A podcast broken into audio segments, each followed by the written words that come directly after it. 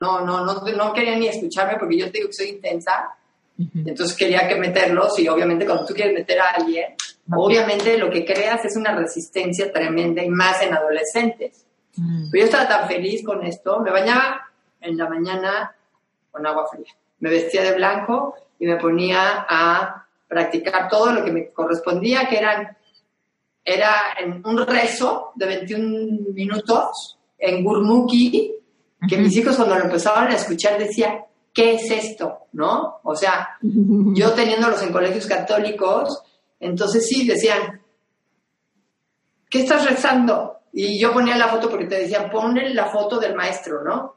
Pues yo ponía la foto del maestro ahí porque era como poner tu altar y pues dándole como el crédito al maestro que había traído todas estas prácticas a tu vida como dándole el crédito, pero no era que estuviera alabando al maestro, sino que era la gratitud hacia el maestro que él había enseñado todas estas prácticas, ¿no? Mm. Entonces, este, pues todo eso me costó trabajo, porque pues mis hijos me tenían, me estaban viendo, ellos llegaban del antro, porque mis hijos eran de antro, ¿no? En esa época, llegaban del antro y yo en plena sala, a la mitad a veces llegaba con amigos y yo ahí meditando, vestida de blanco, este, todas esas son rupturas que cuando a ti te hacen, te convencen, dices, me vale lo que piensen los demás. Reinvéntate. Empieza por tu mente, tu corazón y tu espíritu. Eres perfecto y eres perfecta tal como eres. Solo tienes que darte cuenta. Libérate de tus complejos, de tus creencias limitantes, crea tu vida y recibe todo lo que necesitas. Asume ya la identidad de quien anhelas ser. Yo soy Esther Iturralde, Life Coach Espiritual. Este es un espacio seguro para que recibas las herramientas, las epifanías y los parteaguas para que de una vez por todas te liberes del deber ser social, cultural o religioso. Mi misión es abrir brecha hacer las preguntas incómodas para que conectes contigo y con Dios. El resto lo decides tú.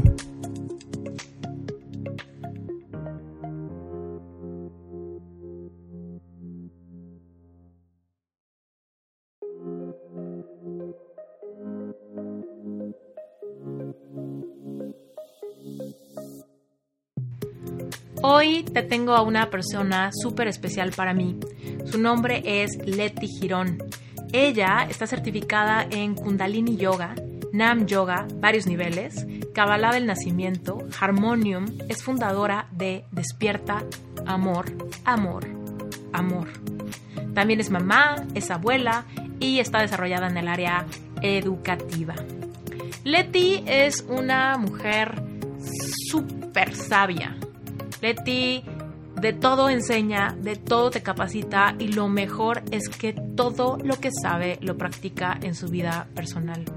Ella es una persona que me ha ayudado mucho, la conozco hace ya bastantes años y me ha enseñado un montón de cosas, pero sobre todo me ha inspirado a abrirme a la posibilidad de poner límites, de darme lo que necesito, de aprender a conectar con mi intuición a pesar de que quizá los demás no estén de acuerdo.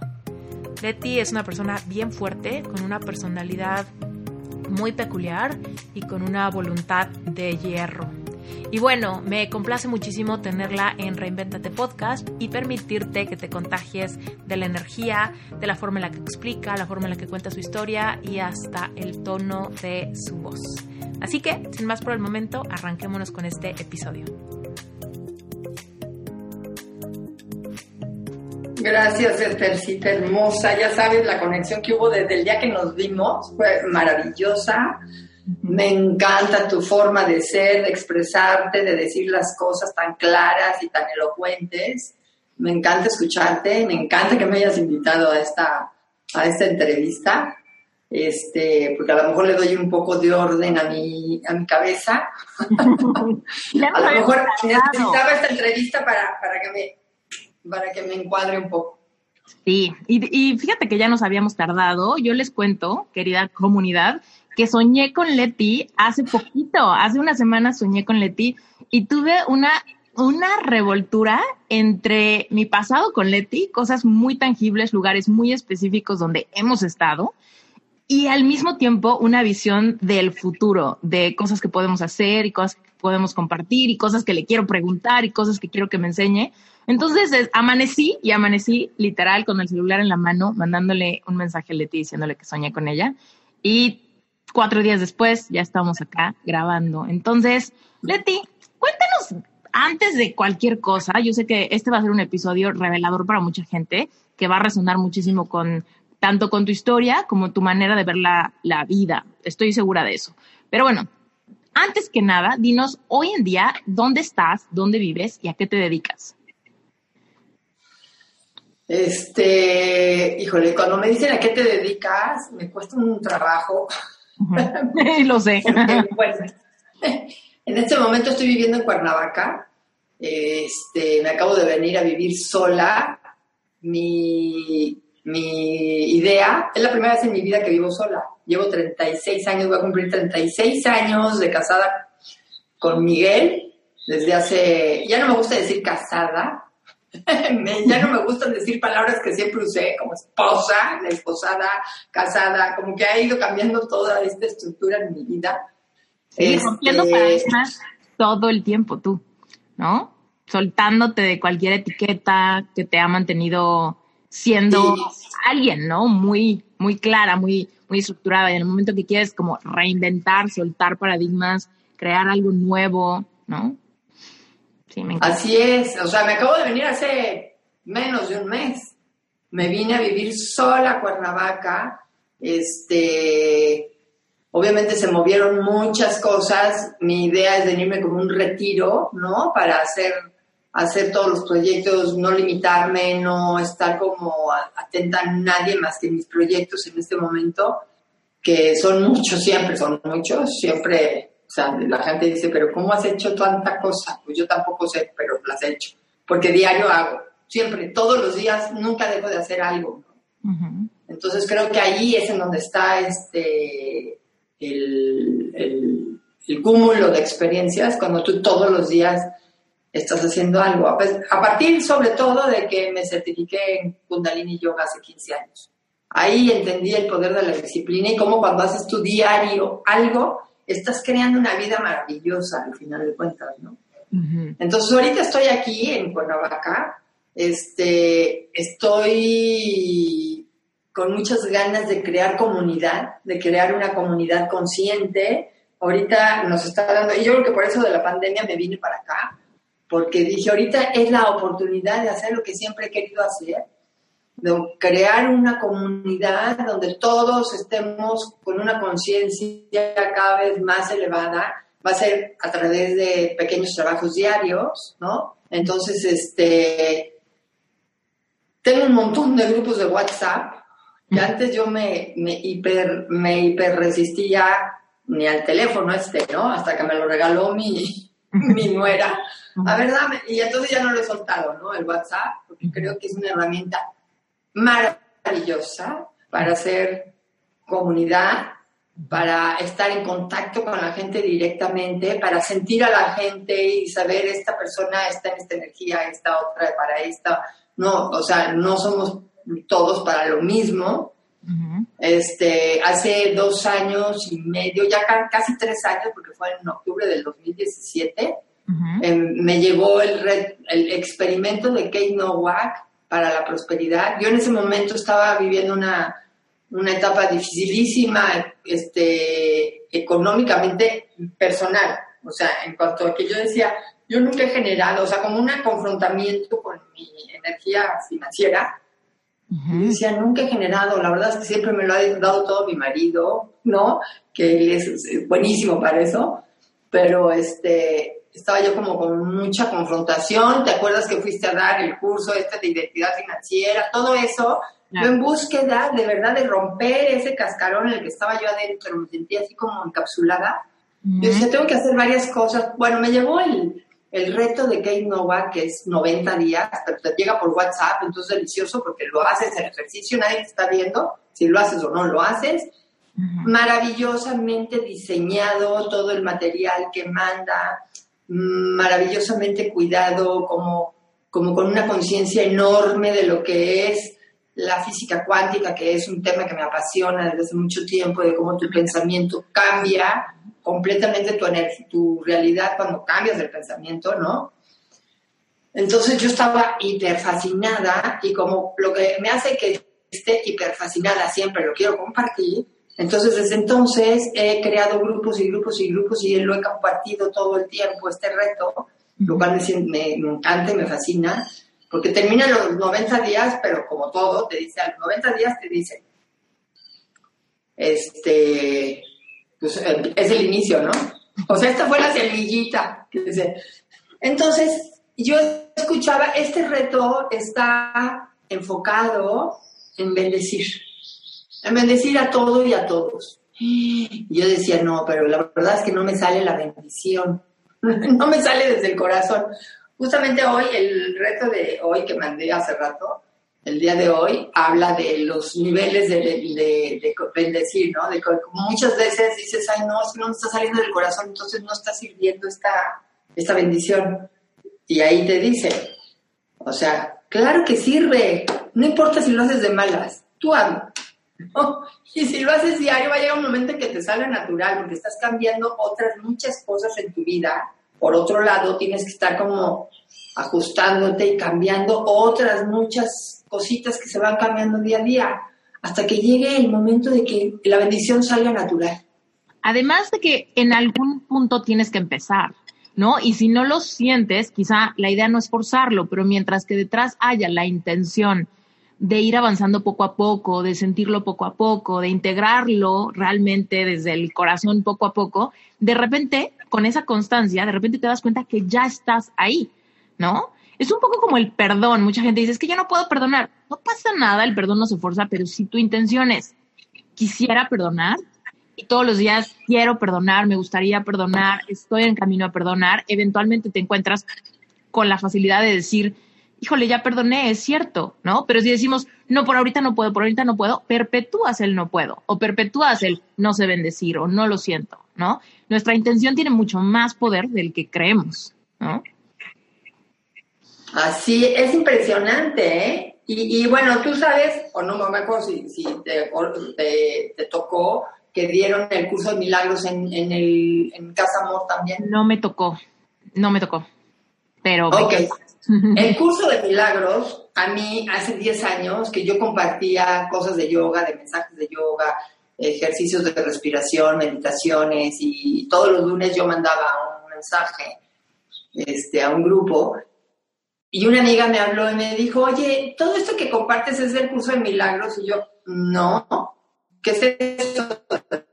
Curso de milagros. Pues, ay, es que es un libro que yo estoy compartiendo y que no sé qué. Entonces se me quedó ahí como el ruidito del curso de milagros, aunque me caía gordísima la palabra milagros. La verdad es que me caía gorda la palabra milagros porque yo decía así como que quiero ser flaca y ya voy a ser flaca, ¿no? Ah, sí, no, no más como que no entendía lo del curso de milagros.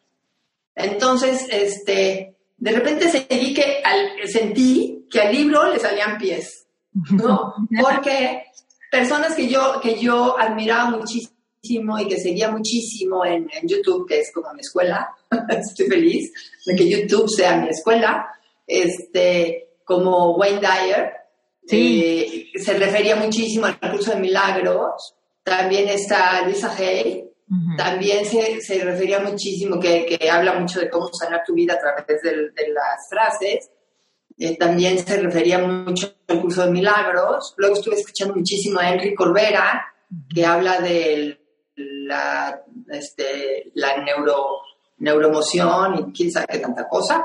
También hablaba muchísimo del curso de milagros y yo dije, wow, ese, es una maravilla ese libro.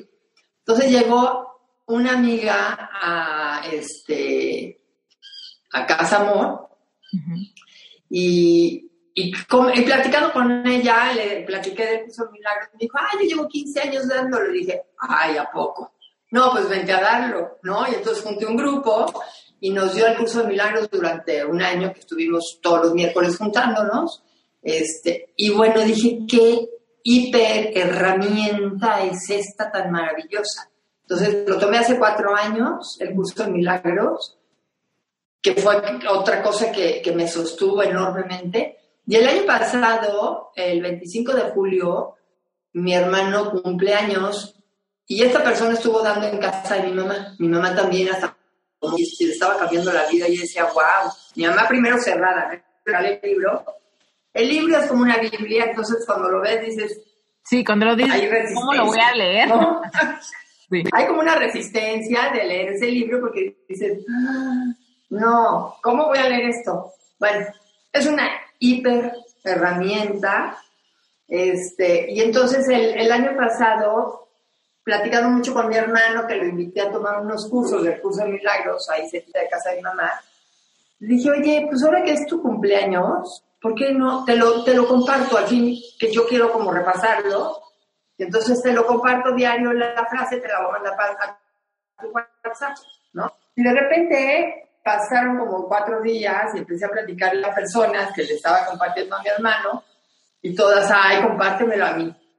Total, que ya son como 60 personas en el grupo y ya voy a acabar los 365 días de que lo mando, ¿no? Me faltan cinco días. Diario, diario para mí ha sido grabarlo, repetir la frase, porque son frases maravillosas. El libro en realidad es lo que sale un poco la física cuántica, ¿no? Este mundo, este mundo que tan, tan atrapado nos tiene, es lo único que no existe. Ay, dices, ¿cómo? no, ¿cómo? es posible que esto, en lo que estoy enfocada el 100% de mi día, es lo único que no existe. Entonces, todas las lecciones se van llevando de la mano de una forma tan, tan padre, tan maravillosa, pero sí tan comprometida. A fin de cuentas, siempre tiene que haber un compromiso de hacer la tarea como te la pide, ¿no? Con 365 lecciones. Y es completamente, el curso de milagros es una invitación a reestructurar por completamente tu paradigma de creencias. Es como desapego total y literal como página en blanco, inicia de cero, suelta todas tus creencias de lo que es posible y de lo que no es posible, ¿no? Y mentalidad de principiante o mentalidad de niño, ¿no? Para recibir este, este material. Oye, Leti. Oye, imagínate, la primera lección, la primera lección te dice, o sea, es lo mismo un lápiz que tu mano casi, ¿no? es lo mismo una corcholata que tú, o sea, ¿cómo? casi, casi dices, ¿cómo? O sea, ¿cómo, ¿cómo voy a poder pensar de esa forma, no? Este, pero es descrear un mundo que hemos creado en nuestra imaginación, al final de cuentas, porque todo lo hemos creado a través de nuestra imaginación, para conectarnos con el mundo real que no se ve que es ese que está invisible y es ese donde estamos creando todo el tiempo. Estamos creando con nuestros pensamientos, con nuestra palabra, con nuestra imaginación, todo el tiempo. Nada más que me imagino que tú me hiciste algo. Entonces eso es lo que estoy creando, ¿no? Claro. Y me imagino que, que esta persona está diciendo algo de mí. Y nos imaginamos cada, cada cosa y le estamos dando en la torre a nuestra vida, ¿no? Entonces está padrísimo porque te va llevando, hay gente, hay gente que yo he sentido que ha chocado con los, con, los conceptos, ¿no? Porque estamos muy aferrados a los conceptos, estamos muy aferrados a nuestras creencias y es bien difícil de repente decir, ay no, esto que he creído tanto, así como es mío, mío, mío, mío. Y el apego. esto que he creído tanto, ahorita ya no vale. Claro. Sí, hay un apego muy fuerte ¿no? A lo que hemos creído porque nos da cierta seguridad. Nos da seguridad saber cómo movernos, cómo interpretar diferentes situaciones de la vida. Y si todo eso me lo quitas, entonces me lleno de incertidumbre, huyo y la manera de vivir es aferrándome a algo y bloqueando resistencia, etcétera, ¿no? Oye, Leti, quiero, quiero que nos hagas un viaje en el tiempo, porque evidentemente Sabemos que eres una mujer con muchísimas, bueno, yo sé que eres una mujer con muchísimas pasiones de empoderamiento, espiritualidad, ¿no? Toda esta cosa de despertar conciencia. Y evidentemente física cuántica, manifestación, todo esto me fascina. Pero no todo el tiempo sabías que esto existía. Danos un viaje de regreso, por ejemplo, a, no sé, cuando estabas recién casada. ¿Qué era lo que tú pensabas que iba a ser tu vida? ¿No? En ese momento que, para, para, darle un contexto a todos los paradigmas que tú te has atrevido a romper paso a paso y evidentemente quiero llegar al, como al tu primer despertar de conciencia, ¿no? ¿Por qué te metiste a Kundalini? Y qué ha pasado, ¿no? Hasta ahorita. Hagamos una línea del tiempo. Ok. Este, bueno, yo, yo fui como una persona, aunque la gente no, no, lo, no, lo, no lo podía ver, era una persona súper introvertida, muy insegura, muy insegura. Cuando se los digo a, amigas de la escuela que todavía de repente veo a las de la secundaria, tú insegura, era tremendamente insegura, tremendamente, era como un miedo interno. Yo después me di cuenta que era una persona rebelde internamente, pero era una persona muy obediente a las normas, ¿no? Y entonces yo era como, después cuando ya lo vi, dije, ay, entonces era sumisa. y hasta me enojé cuando le puse la palabra, ¿no? Sumisa. Sí, siempre andaba con miedo de inseguridades, de hago esto, no lo hago, doy el paso, no lo doy. Este, pero adentro de mí era una fuerza impresionante que me impulsaba, ¿no? A romper cositas. Entonces, este, fui la única que se fue, somos ocho hermanos, fui la única que se fue a Europa este, en esa época. Eh, me metí a trabajar muy joven, me pagué la universidad, este, yo estaba muy encantada con, siempre me había chocado la escuela, siempre. Yo me metí a estudiar pedagogía, ¿no? Porque sabemos como que hay algo que, que, tienes que hacer. Siempre he estado en la capacitación a pesar de que odiaba la escuela. Siempre estuve en la capacitación porque mis papás tenían este, la representación de una, de una asociación que se llama Del Carnegie, que era como hablar en público, y ellos tenían como, como la sponsoría en México. Entonces yo yo pues por ahí me fui, ¿no? Dar capacitación para hablar en público, a pesar de que yo me moría del miedo, la primera vez que me paré ahí mm, sentía que me temblaban las piernas. Bueno, el caso es que para mí, desde chiquita, mi mayor sueño era tener hijos, ¿no? Cuatro hijos, aparte siempre dije cuatro hijos. Ok. Conozco a mi marido, del cual me enamoré pero profundamente desde el principio hicimos una cosa fuertísima de, de, este de clic, ¿no? Él también se moría ganas de tener una familia, yo era la perfecta para tener la familia, entonces no terminé la carrera y nos casamos y nos fuimos a vivir fuera, tuvimos cuatro hijos muy rápido, como que la familia se formó de volada, ¿no? Una familia hermosísima, la verdad es que tengo unos hijos hermosos, este, y una familia como muy, muy de familia, ¿no? Éramos muy familia, muy de estar juntos todo el tiempo. Y yo dedicada al 100%, 100%, o sea, no volví a trabajar en esa época, nada más daba los cursos de vez en cuando de capacitación, que eran como esporádicos.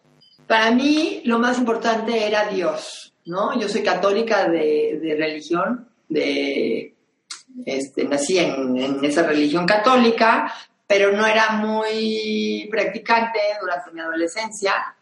Este, pero yo estaba convencida de que lo más importante es que a mis hijos les hablaran de Dios. Entonces, antes que aprender inglés, todos los metía a colegios católicos.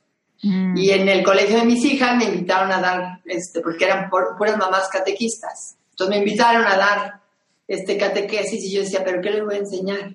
Bueno, pues teníamos que estudiar, teníamos que meternos un diplomado de Biblia y de todo esto para formarnos y poder enseñar.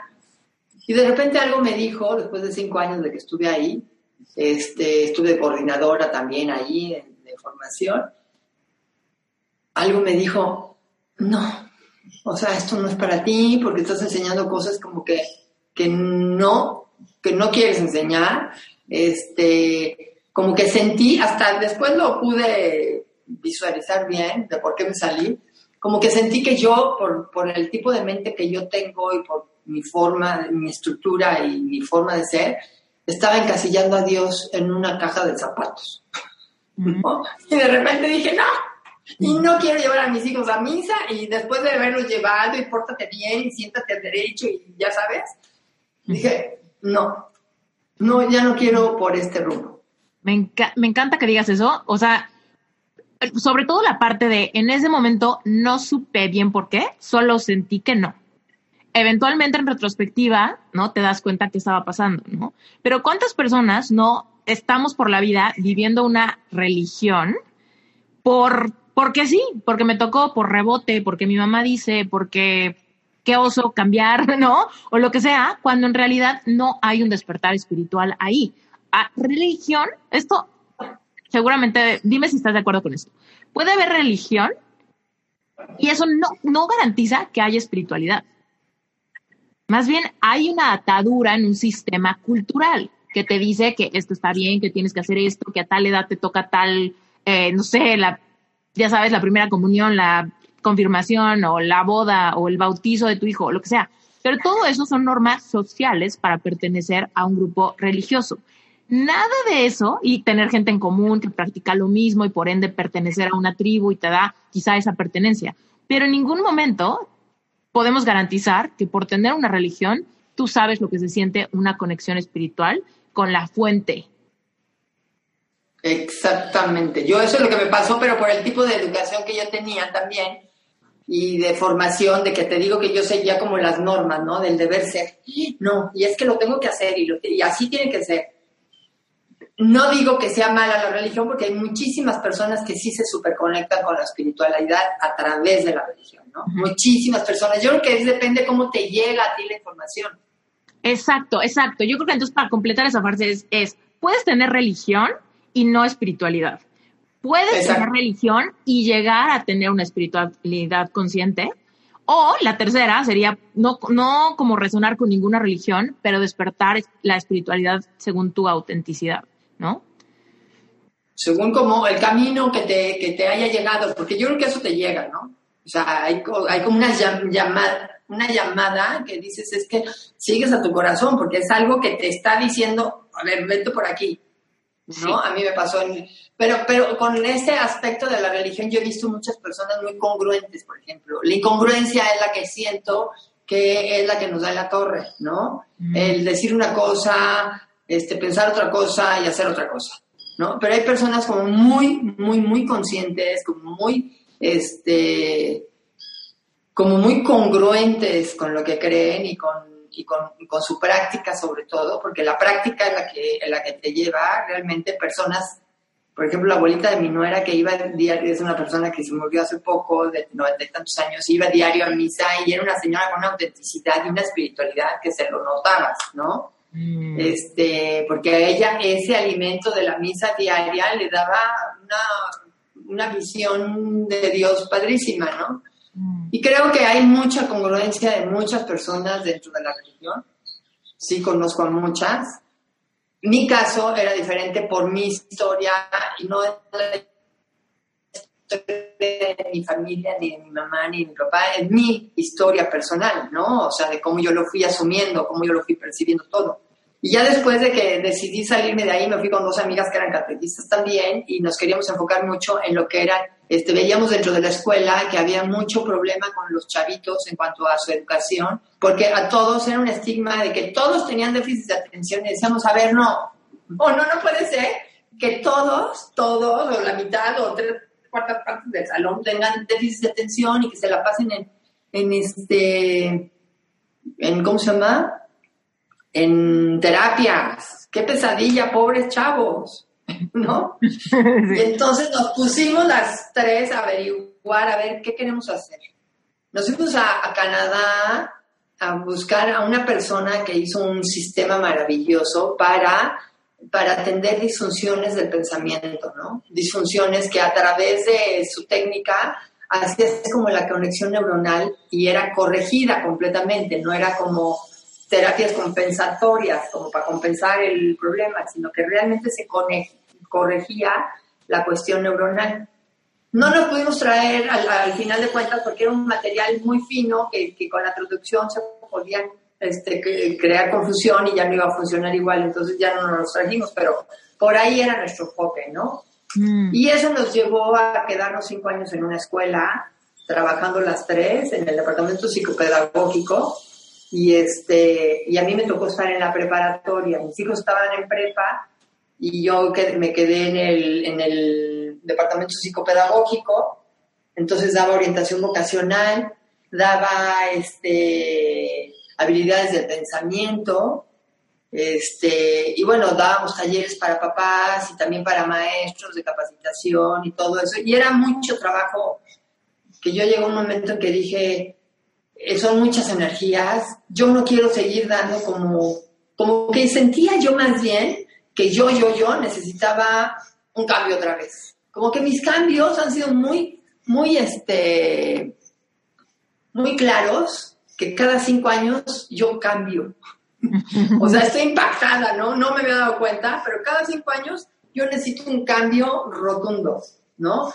Entonces dije, necesito una, me estaba desgastando mucho físicamente, comía pésimo, porque en la escuela no te da tiempo de trabajar, de hacer nada, más que estar como loca yendo aquí y atendiendo problemas y atendiendo niños y atendiendo, no, no comes bien.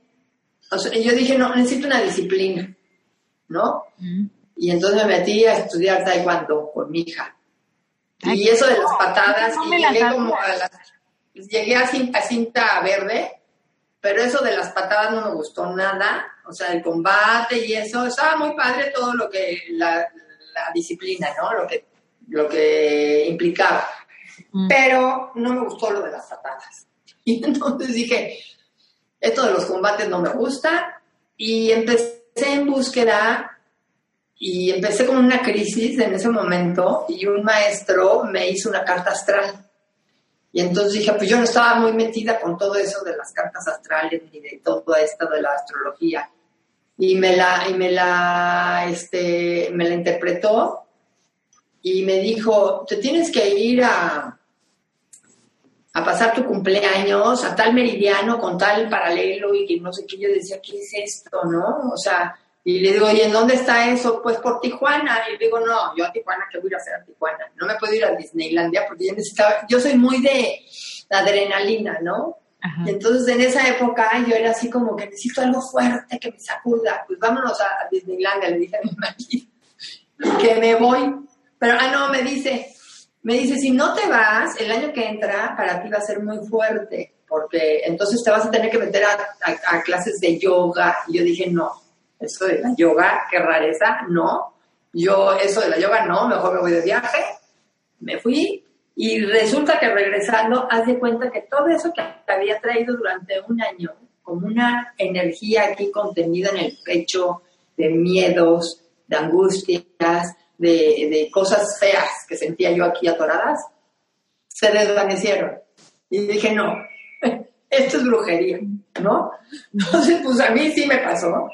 Y entonces ya como que me empezó a hacer como, como este, clic lo de la yoga y encontré unas clases de yoga en la tele. Y entonces antes de irme a, las, a dar clases a la escuela, yo me ponía a hacer yoga a las 5 de la mañana porque era un canal que se llamaba Infinito, no sé si siga, o Infinitum, no me acuerdo cómo Infinito. Y, este, y daban clases de yoga.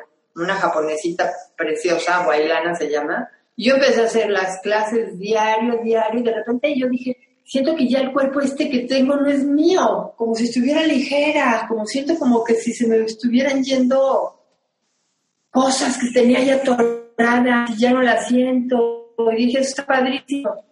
Y entonces en el anuncio de la tele pusieron, este, ¿cómo decía? Expo, exposer. En la exposer era una exposición que hacían en el World Trade Center, holística, donde te enseñaban todas estas cosas de yoga y de todas estas prácticas y todas estas disciplinas que te ayudan a conectar con el ser. Yo le dije a mi marido, oye, vamos, como que suena como que es algo interesante, vamos. Y, este, y él accedió y fuimos, ¿no?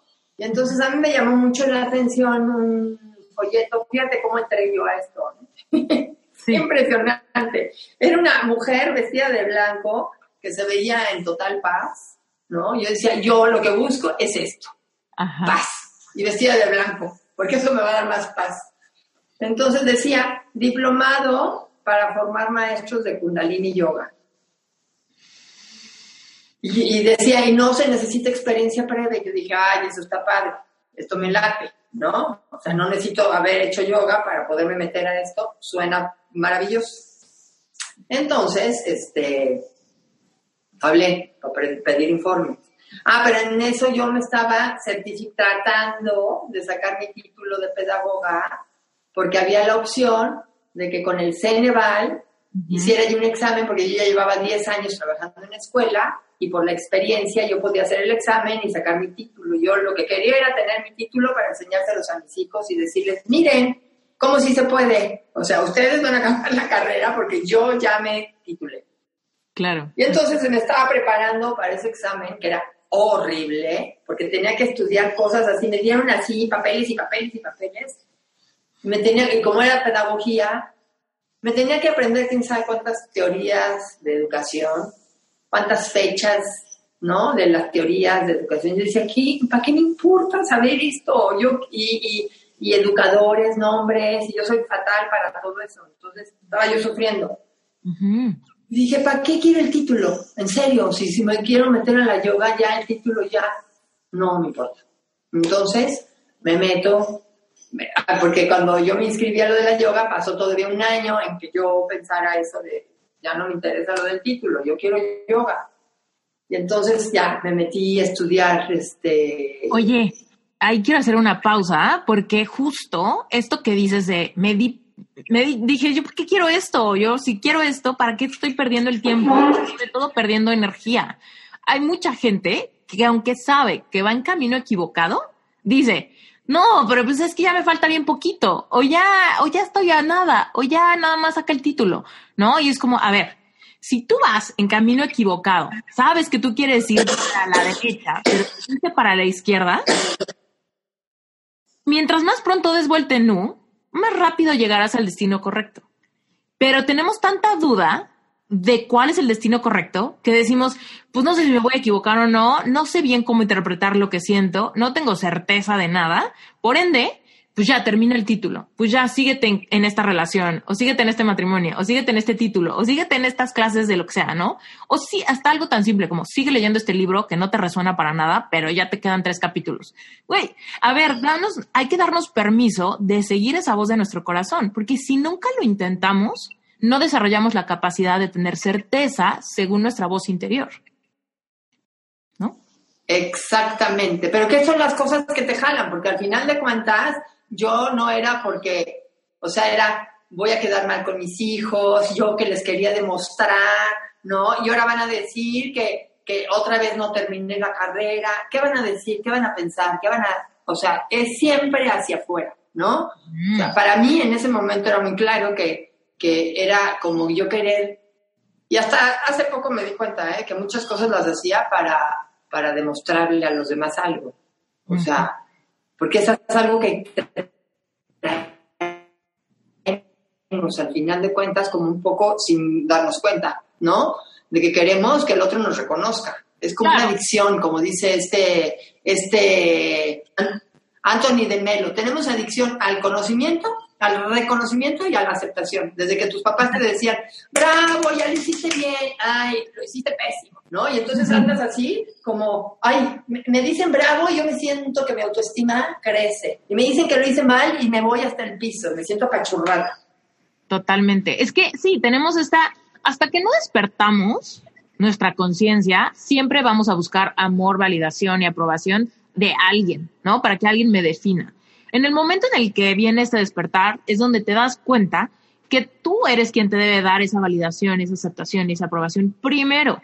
Ya después lo que el mundo te dé rebosará tu copa, pero realmente nadie puede definirte, más bien es una parte de amor propio, ¿no? Y esa sensación de respaldar tus decisiones, de respaldar el actuar según tu intención, tu intuición, a pesar de que sean decisiones que nos asustan a veces, ¿no? De, híjole, sí, ya estoy a punto de terminar, pero tengo la valentía de decir que no, correr un riesgo e, y no seguir perdiendo el tiempo, porque si sé que voy hacia allá, quiero toda mi energía completa para esto que me hace sentido, ¿no? Y no dejar de perder el empuje porque pongo energía aquí, energía allá, energía allá, y me quedan las sobras para aquello que mi corazón quizá me está pidiendo, ¿no? Pero yo no lo sé interpretar porque nunca me he escuchado.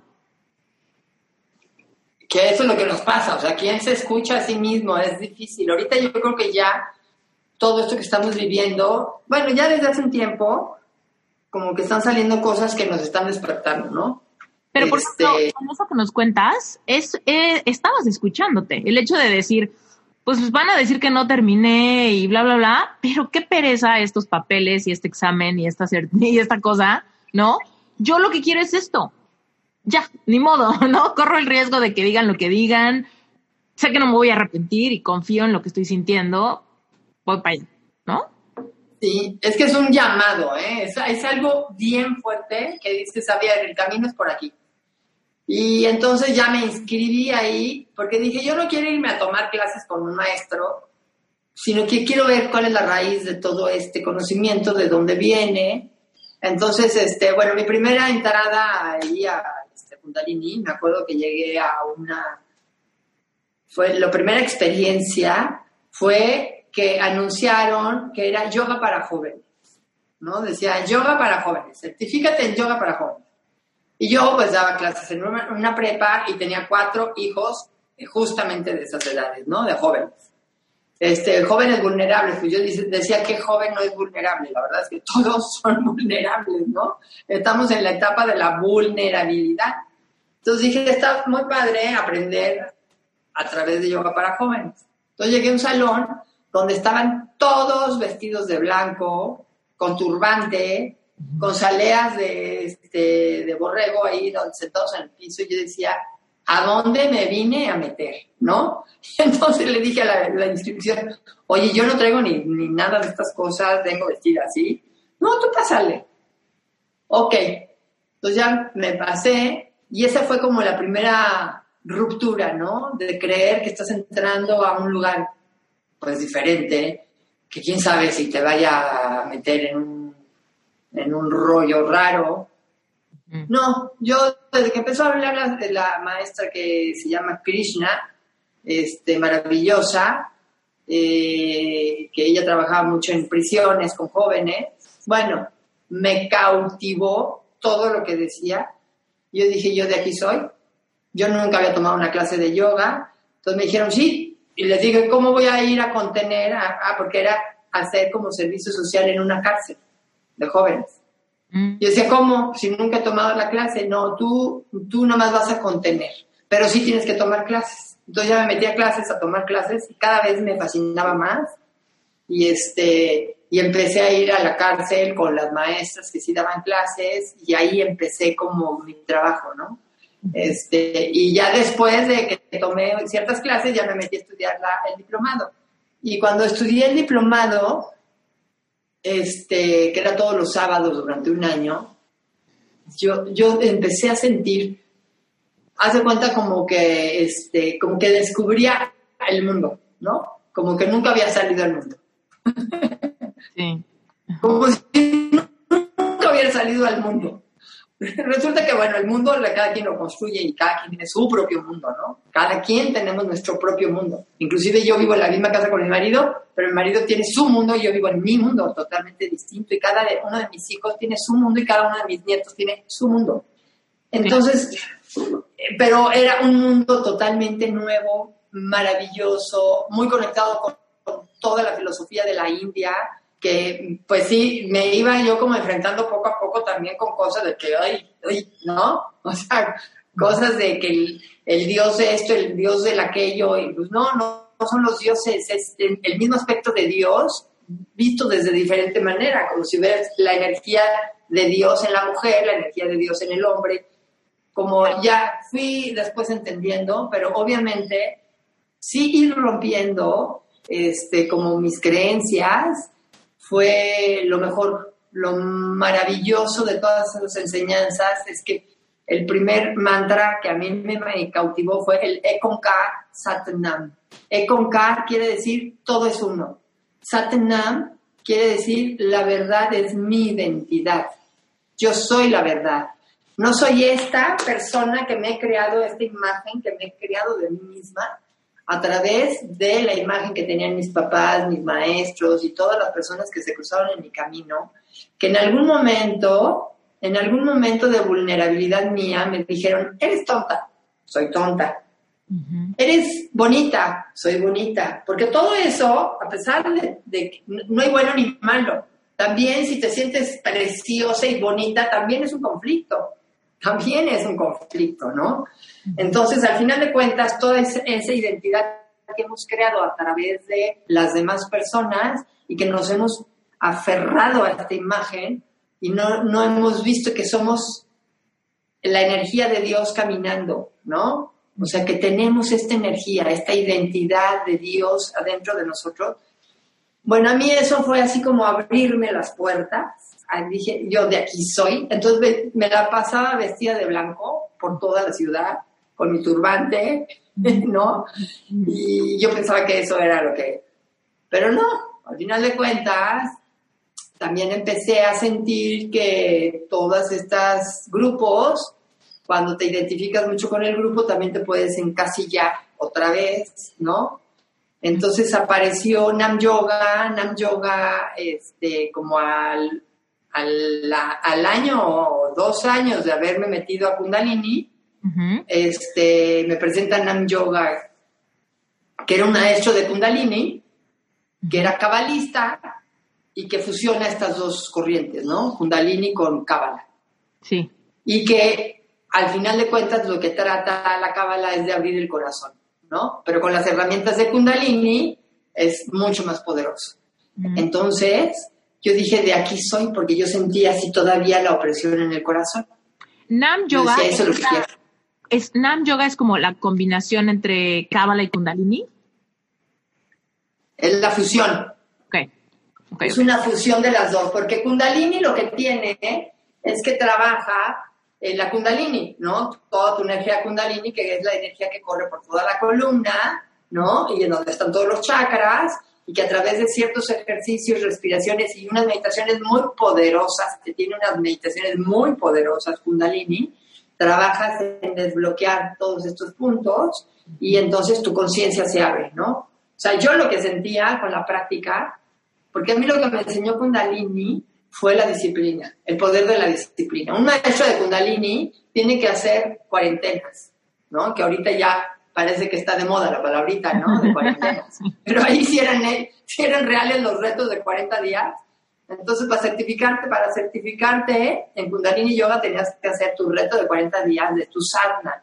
Sadhana es una práctica espiritual que haces antes del amanecer con la conciencia, con la conciencia de que cada día es una oportunidad nueva, ¿no? Y que tú cada día te estás abriendo, estás abriendo todo tu espíritu y estás poniéndote dispuesta a recibir el día tal como te venga, ¿no? Porque no hay bueno ni hay malo. Entonces, el día está nublado y no, ya no dices, ay, mira qué feo está el día. No, el día está nublado.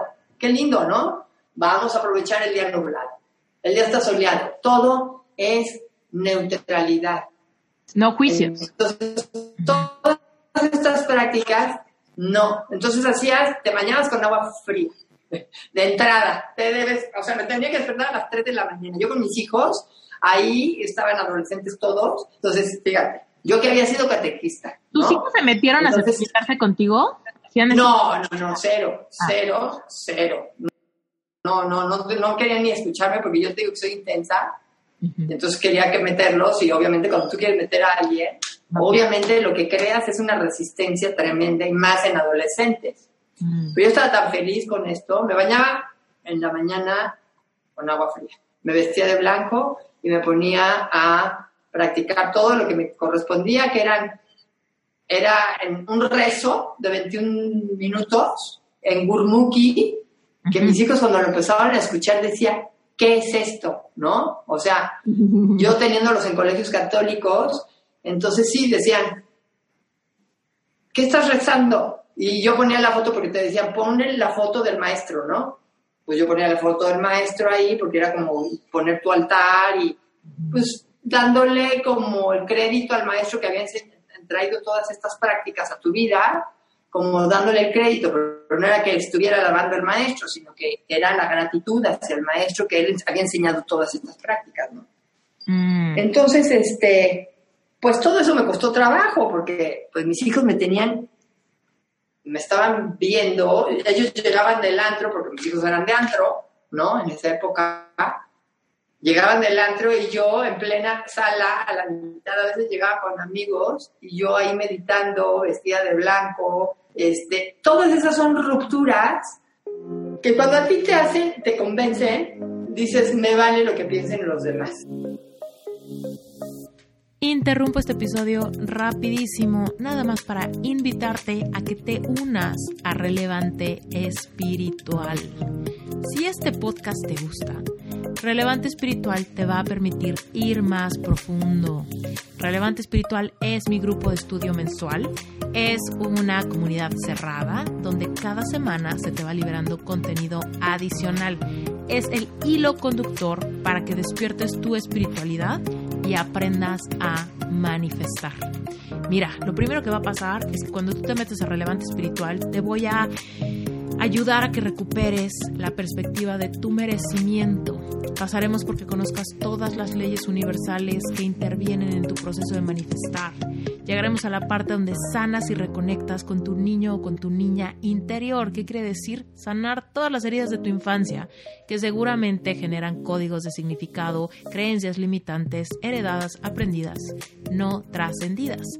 Todo esto lo puedes hacer relevante espiritual y realmente traquear tu proceso. Ir dándote cuenta cuáles son las áreas que ya estás trascendiendo y a partir de eso convertirte en una mejor versión de ti para lograr todo lo que anhelas. Y lo mejor es que Relevante Espiritual solamente cuesta 18 dólares. Es una membresía mensual, así que quiere decir que tu compromiso inicial para entrar es solamente un mes. Si pruebas y te gusta, te quedas. Si pruebas y no te gusta, puedes cancelar en el momento que quieras sin compromiso alguno. ¿Y sabes por qué te digo esto? Porque sé que te va a encantar. Pero si por alguna extraña razón no pudieras quedarte, no pasa nada. Tienes toda tu autonomía para salirte en el momento que quieras. Si te interesa conocer más de Relevante Espiritual, recuerda que en las notas del episodio está la liga si le das clic a esteriturralde.com diagonal relevante espiritual, te vas a ir directito a la página web donde hay un video donde te explico qué es, de qué hablamos, para quién está diseñado y sobre todo cómo funciona. Ahí mismo puedes hacer tu registro y puedes estar dentro de Relevante Espiritual hoy mismo, si esto te late. Y antes de que te me vayas, simplemente quiero recordarte que Reinventate Podcast ya tiene cuenta en Instagram Así que por favor, detente lo que estás haciendo, detente, agarra tu celular, busca arroba reinventate podcast y dale follow. No sabes cómo me va a encantar que te unas a la comunidad de Instagram, porque por ahí te voy a avisar siempre que hayan episodios nuevos, dinámicas nuevas, giveaways, rifas, un montón de cosas que tengo planeadas hacer para la comunidad de Reinventate Podcast. Así que, córrele, arroba reinventate podcast, síguenos, únete y listo. Nos seguimos con el episodio. ¿No? Esto para mí está siendo una liberación espiritual, me está abriendo los ojos, me está abriendo la mente, me está abriendo la conciencia. Yo con esa práctica, luego hacía siete meditaciones diferentes que te conectaban con esa parte espiritual de una manera súper profunda. Y yo lo único que yo iba sintiendo es que me iba liberando de creencias y de patrones, que eso es lo que hacen las meditaciones de Kundalini, como ir al subconsciente y liberar el subconsciente. Entonces ni siquiera sabes qué estás liberando, porque no es como cuando vas a una terapia psicológica que, sacas del inconsciente, sacas del inconsciente al consciente. ¿Y ahora qué hago con toda esta cosa? No, no. aquí en la meditación se sale, se sale la información del subconsciente y tú simplemente sientes que ya actúas distinto, ya no reaccionas igual ante los estímulos de afuera, ya eres distinta, reaccionas, o sea, tienes actitudes diferentes. Me encantó, me encantó lo que dijiste de la terapia, o sea, porque muchísima gente que escucha Reinvéntate me dice, Esther, es que llevo tanto tiempo yendo a terapia y no me sirve, o no me funciona, o no sé, no sé qué debería de hacer ahora, recomiéndame un libro, recomiéndame algo, ¿no?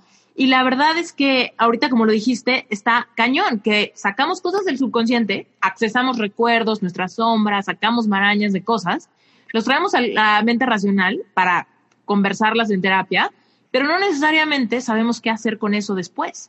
¿Cómo, cómo lo libero entonces? Ya lo vi, ok, ¿no? Ya estoy sintiendo esa confrontación. ¿Qué hago? ¿Cómo de verdad lo libero? ¿Corto ese patrón? ¿Cambio esa creencia? ¿No? ¿Cómo, cómo me siento mejor después de encontrar esto? Y generalmente para ese momento ya se acabó tu sesión de terapia, entonces espérate una semana, ¿no? Y entonces es como, ¿dónde está la continuidad, no? Para realmente liberar algo. Lo que me encanta lo que estás diciendo es que hay continuidad, disciplina, autonomía. O sea, no le estás dando la responsabilidad de alguien más para que te desanmarañe la maraña. Es como tú estás asumiendo la responsabilidad de tu experiencia de vida y a través de esta práctica empiezas como a, a sacar y a liberar, pero nunca, nunca, nunca aventándole la papa caliente a nadie más. ¿No? Si tú no lo haces, no lo sientes, ¿no? Exacto, así es, o sea, y no es mala la terapia psicológica, muchas veces necesitas ir a hablar, ¿no? O sea, necesitas ir a platicar y que el otro, el otro sea tu espejo y que te, que te haga ver cosas que no puedes ver.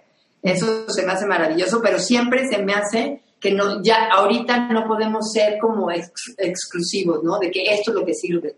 O sea, tenemos que hacer como un collage en donde todos nos unamos y esto, pero también esto, y también te sugiero esto, y no creas que lo mío es lo que es verdadero, porque, porque no es verdad tampoco. Este, yo lo que sí he descubierto, por ejemplo, Yogi Bayan, que es el maestro de Kundalini Yoga, el que trajo al occidente Kundalini, porque él lo enseña de una forma muy occidentalizada.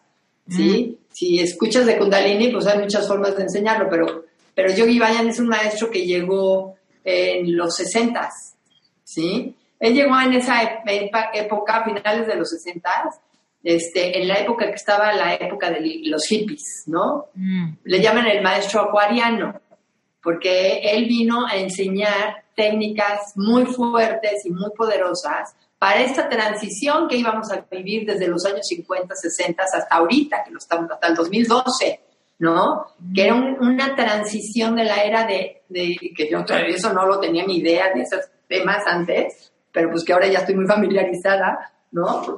Este, que desde los 60, que es cuando empieza esta época del Peace and que era un movimiento muy maravilloso, pero que se confundió con las drogas muy fuerte, ¿no? Entonces él llega a Estados Unidos, llega a Canadá como maestro espiritual, este, a una universidad de Canadá, pero después acaba en por ciertas circunstancias acaba en, este, Los Ángeles y él empieza a, enseñarle, sobre todo a personas que estaban como muy confundidas con esta parte de, las, de la marihuana que sí te lleva a estados muy elevados, ¿no?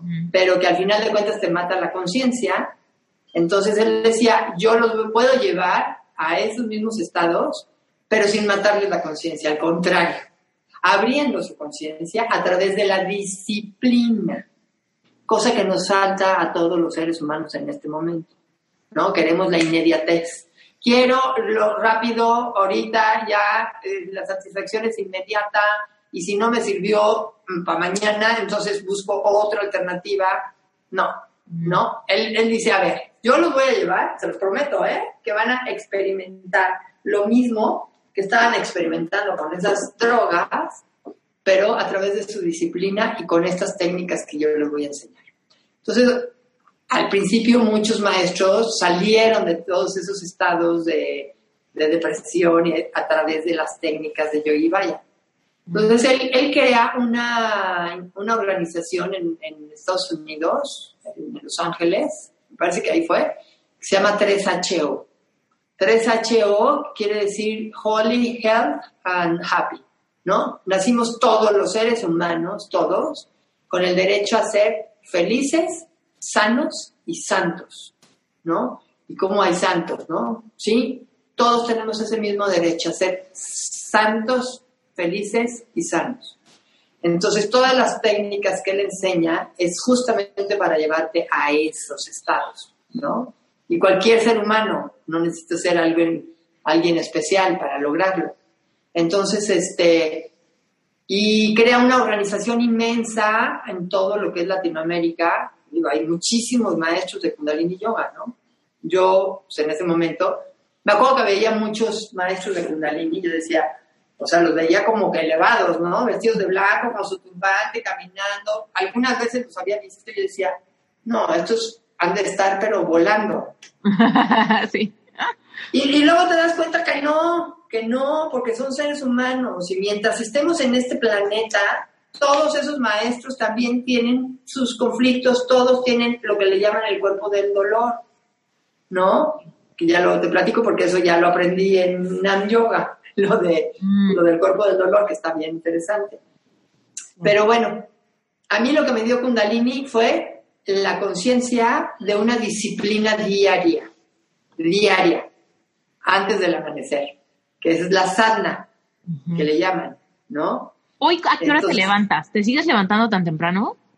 Ha, ha, ido como, al principio me levantaba a las 3 de la mañana y así tuve como dos años o tres. Y después, obviamente, tienes tu vida que va cambiando, ¿no? O sea, mis hijos se casan, mis hijos esto, el otro. Tienes una vida familiar que te va moviendo y que vas diciendo también, a ver, no voy a estar aferrada a mi disciplina cuando por acá tengo que, quiero convivir con mis hijos y tengo que hacer otras cosas, ¿no? Sí, porque a qué hora te duermes, si te, si te paras a las 3, pues a qué hora te tienes que dormir. Yo ahorita, ahorita, ahorita, ahorita, ahorita, mañana quién sabe, hoy, me estoy levantando a las 4 de la mañana y me duermo a las 8 o 9, más o menos. Y hay gente que te dice, no, pero es que tú tienes que dormir 8 horas porque si no, no sé qué. A ver, si tú te levantas, puedes dormir 4 horas, pero si te levantas a hacer ejercicio y hacer meditaciones, vas a, suplir el sueño con este trabajo. ¿Sí? Porque este trabajo está energetizando enormemente todas tus neuronas, tu, tu, este, tu energía. Obviamente. El sistema nervioso, todo eso. Estás trabajando el sistema nervioso, estás trabajando el sistema glandular, estás trabajando el sistema este, respiratorio, el sistema digestivo, todos los sistemas, todos los trabajas con estas, con estas herramientas. Entonces, cuando tú haces todas estas prácticas, obviamente lo que estás haciendo es suplir esas horas de sueño. O sea, no te están faltando las horas de sueño, ¿no? El sueño es súper importante, súper importante. Nomás que yo cuando empecé con esta práctica me salí de dar clases. Dije, no más, entonces ya no trabajé más que en dar clases y siempre he sido como muy este de dar sin cobrar, ¿no? O sea, sí di clases cobrando y eso, pero pues estaba mi marido, yo tenía mi casa y como que pues a mí me encantaba esto, estuve 10 años dando en cárcel, ¿no? Estuve luego con mujeres, en la cárcel de mujeres, que para mí fue una experiencia súper maravillosa de poderles dar un respiro y este y ver sus caras, ¿no? De cuando llegaba, cuando me iba, yo decía, wow, dejar una semillita ahí está padre. Este, y bueno, esa, esa, esa disciplina de verdad que, de verdad que yo digo, es lo que ha cambiado mi vida y lo que le ha dado una fuerza impresionante. Este, ah, luego te digo que metía a Nam Yoga. En Nam Yoga es otra cosa porque aprendes cómo, o sea, me volví cabalista sin querer, ¿no? Yo no, tenía ni idea. Nam Yoga es respiraciones, mantras y mudras. Estoy en sí. Porque yo he tomado clases de Nam Yoga contigo en Casa Amor, lo, lo hicimos varias veces. Ajá. Cuéntanos ese ¿Qué, o sea, cuando llegó a tu vida, ¿qué, qué trajo? ¿O, cómo, cómo, empezaste a... Te, certificaste como maestra de Nam Yoga también? Sí, ¿no? Sí. O sea, después de Kundalini llega este maestro a dar, a hacer la primera certificación en México de un grupo de maestros, ¿no? Y entonces yo me metí, porque dije, esto de abrir el corazón me gusta, es todo lo que me platicaban del maestro. Fui a una clase de, de este de, como de introducción, me fascinó.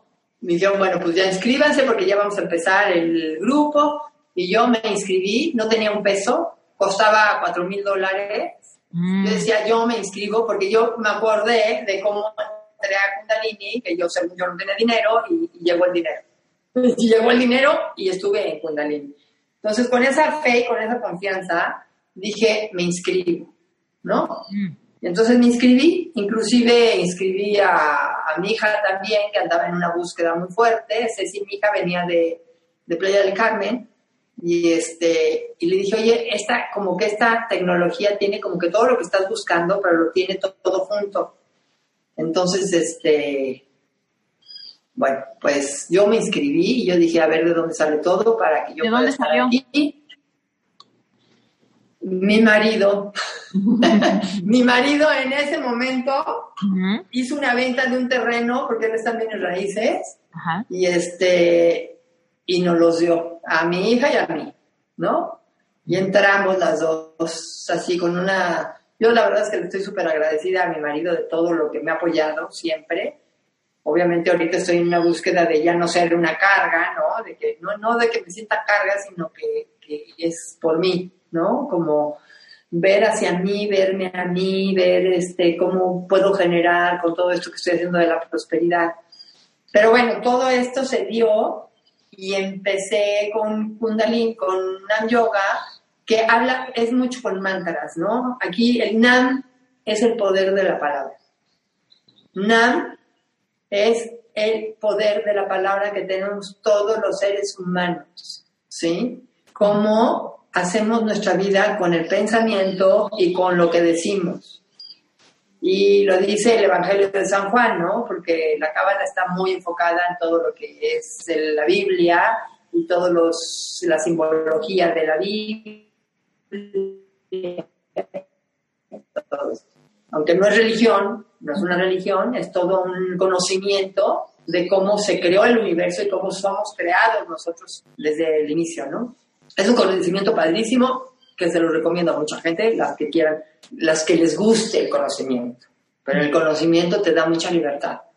Entonces, este, pues llegó a mi vida sin yo buscar todo esto, y este, nada más porque pues, me hizo clic, porque me invitaron, fui y entré, y fui de la primera generación que se formó de, de Nam Yoga aquí en México, y este, y fue otro cambio enorme en mi vida porque trabaja mucho con mantras por ser lo mismo por el sonido. Este maestro que se llama el doctor Joseph Michael Lebry, él tiene el don del sonido.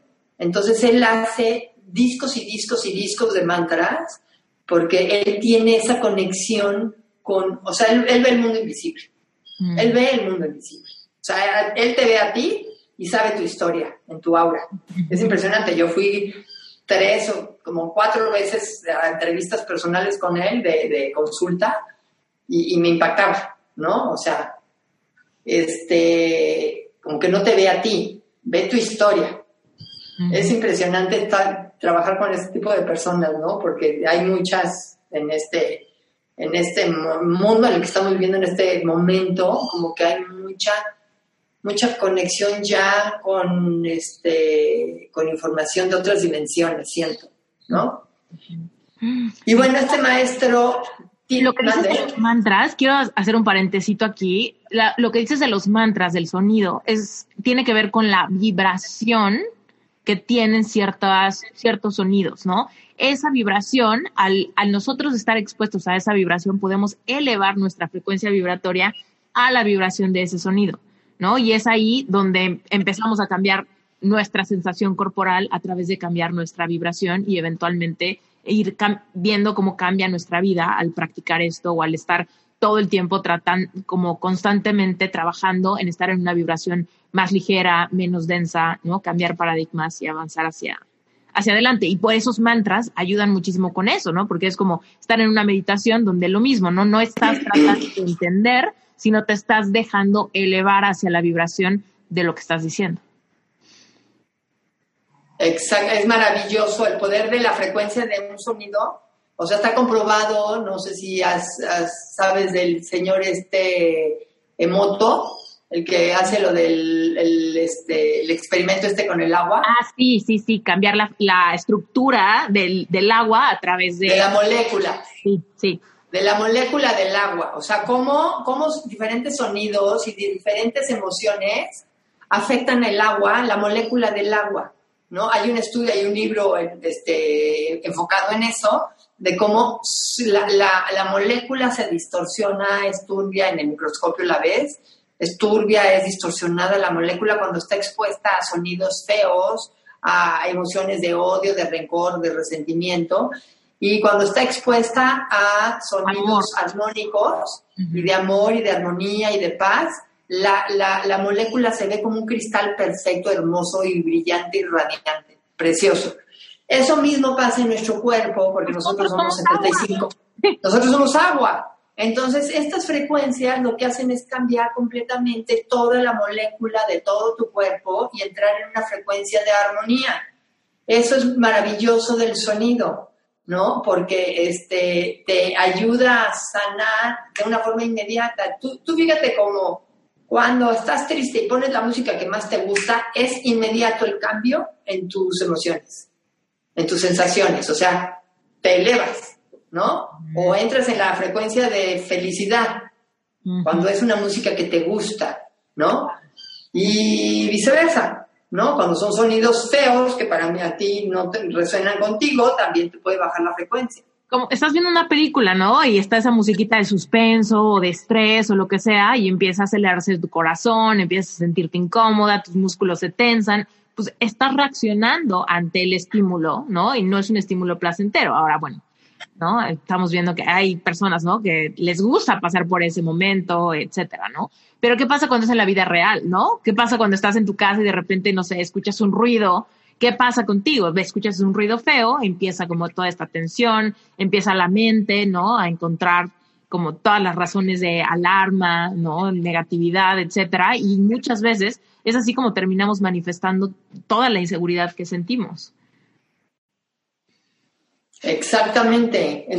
Es, es, una herramienta maravillosa lo de los mantras. La verdad es que es maravillosa la herramienta de escuchar mantras, aprendértelos, cantarlos, este, una cosa es escucharlos y otra cosa es aprendértelos y cantarlos y armonizarte con la frecuencia del mantra y cantarlos en el mismo momento que lo canta el que lo esté cantando y entrar en la frecuencia del otro es, es, es un ejercicio, ¿no? O sea, realmente lo que hace Nam Yoga es que tú trates de entrar en la frecuencia del otro. Entonces, es una serie de movimientos. Ahorita, bueno, ahorita te platico lo que estoy haciendo ahorita, pero te quiero seguir platicando de esa experiencia de haberme metido a estudiar Nam Yoga, porque este, al año, o sea, me he certificado en Nam Yoga, me certifiqué en, el primer nivel, me certifiqué en Kabbalah 2, en Kabbalah, en Kabbalah 3, me certifiqué en Kabbalah este, del nacimiento, que es un, es un conocimiento hermoso para las personas que quieren tener bebés,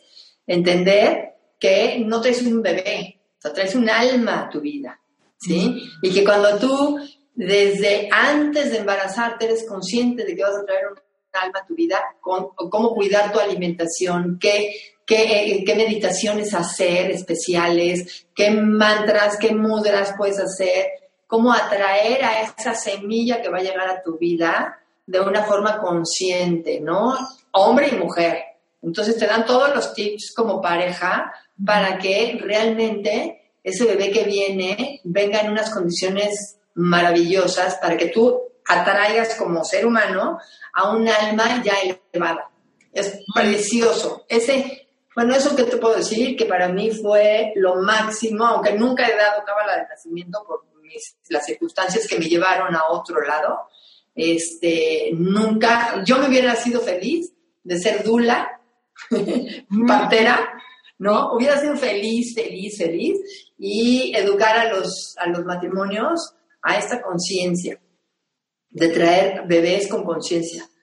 Hubiera sido feliz, pero mi vida me llevó hacia otro lado, porque Ceci, mi hija, murió en el 2010 y para mí eso fue un ramalazo y fue un parteaguas en mi vida, ¿no?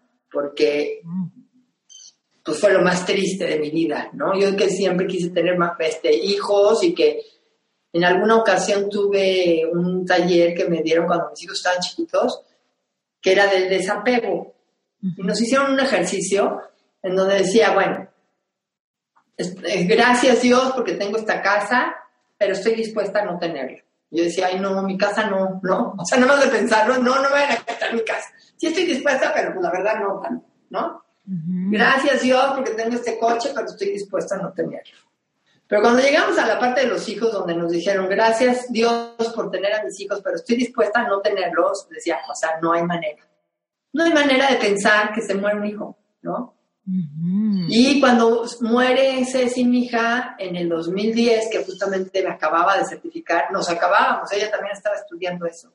Este, y, yo sentir la fortaleza que tenía en ese momento, la interesa, la aceptación de lo que estaba viviendo, yo no podía dar crédito, porque era real. Tanto mi aceptación como mi dolor. El dolor era, me dolía del dedo gordo del pie al pelo. O sea, era un dolor de verdad del cuerpo pero con aceptación. Y era bien diferente, muy diferente, ¿no? Vivir ese dolor con aceptación y con este, con conciencia. Y eso me lo dio la práctica y la disciplina que empecé a tener cinco años antes.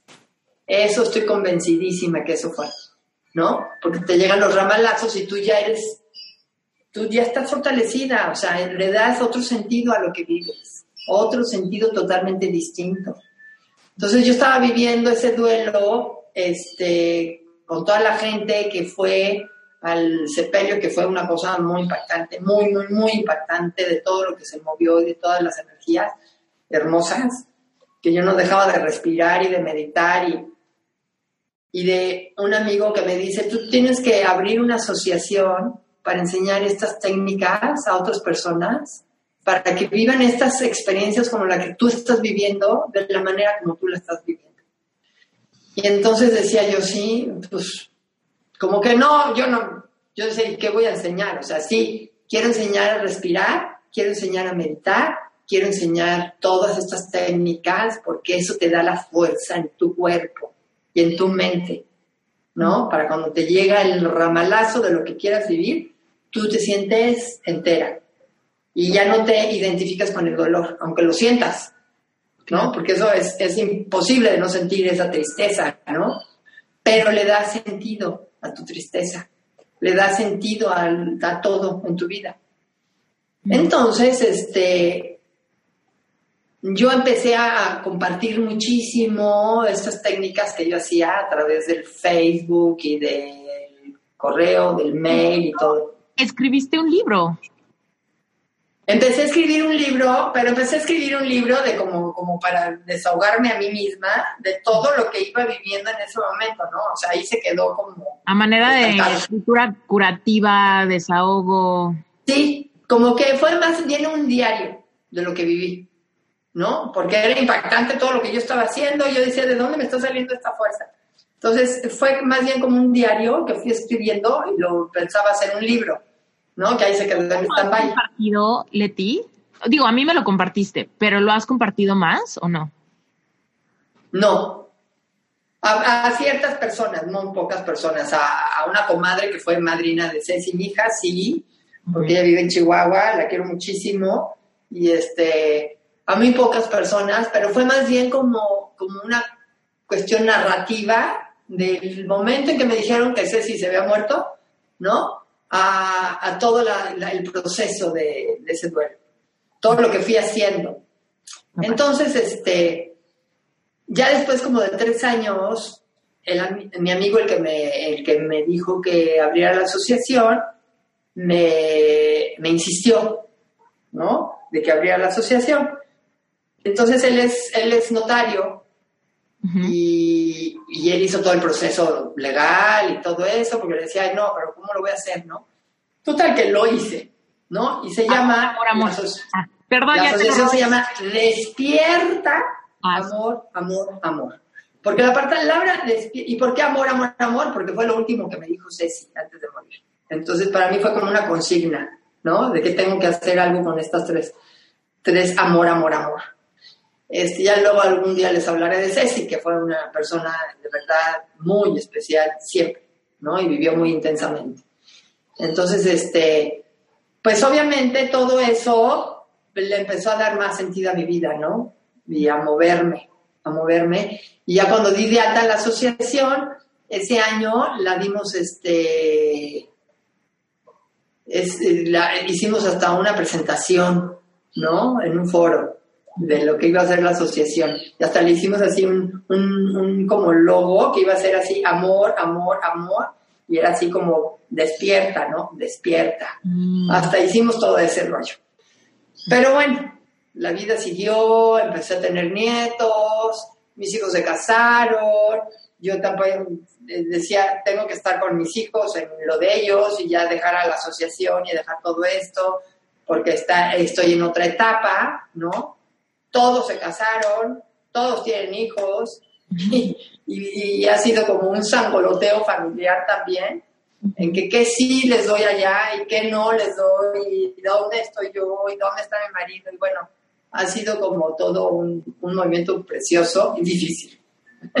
Porque todo lo que son relaciones humanas es bien complicado, ¿no? Totalmente, sí, de acuerdo contigo. Entonces, es...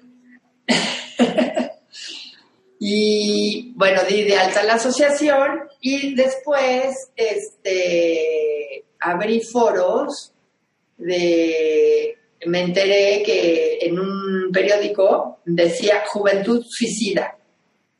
La segunda causa de muerte en jóvenes entre 15 y 25 años de edad. Entonces, segunda causa. dije, la segunda. La segunda. Sí, primero, sí, decían la segunda causa y ya sabes que las estadísticas siempre son bien raras, ¿no? Pero bueno, a mí me movió mucho eso de la segunda causa de muerte en jóvenes entre 15 y 25 años de edad.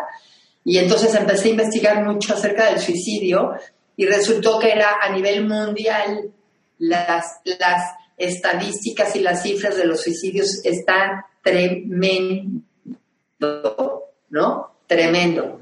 Entonces dije, yo quiero hacer, y entonces había una española, una señora española, que se, era, es una doctora psiquiatra, que llevaba 20 años trabajando con el tema del suicidio, y entonces ella decía que era un tema tabú y que no se quería hablar acerca del suicidio, ¿no?